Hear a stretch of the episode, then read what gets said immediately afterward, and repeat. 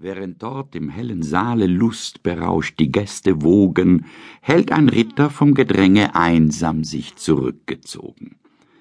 Wie er von dem Sofa aufblickt, wo er ruhet in Gedanken, sieht er neben sich die Dame, der er dienet, sonder wanken.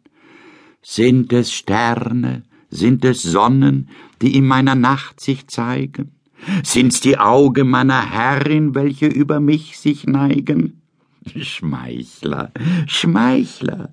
Sterne, Sonnen sind es nicht, wovon ihr dichtet, sind die Augen einer Dame, die auf euch sie bittend richtet. Herz und Klinge sind euch eigen. Schickt mich aus auf Abenteuer, heißt im Kampfe mich bestehen, Riesen, Drachen, Ungeheuer. Nein, um mich, mein werter Ritter, soll kein Blut den Boden färben. Um ein Glas Gefrorenes bitt ich, lasset nicht vor Durst mich sterben. Herrin, in dem Dienst der Minne wollt ich gern mein Leben wagen, aber hier, durch das Gedränge, wird es schwer, sich durchzuschlagen. Und sie bittet, und er gehet. Kommt zurück, wie er gegangen. Nein, ich konnte, hohe Herrin, kein Gefrorenes erlangen. Und sie bittet wieder. Wieder wagt er's, immer noch vergebens. Nein, man dringt durch jene Türe mit Gefahr nur seines Lebens. Ritter, Ritter, von Gefahren sprachet ihr, von Kämpfen, Schlachten, und ihr lasst vor euren Augen ohne Hilfe mich verschmachten?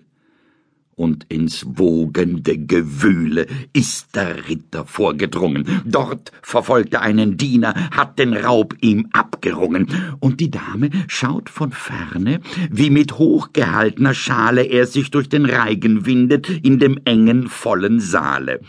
Sieht in eines Fensters Ecke glücklich seinen Fang ihn bergen, sieht ihn hinter die Gardine ihren Augen sich verbergen, sieht ihn selber dort gemächlich das Eroberte verschlingen, wischen sich den Mund und kommen, ihr betrübte Kunde bringen.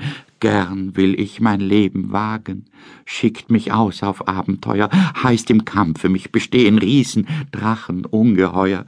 Aber hier, O meine Herren, hier ist alles doch vergebens, und man dringt durch jene Türe mit Gefahr nur seines Lebens.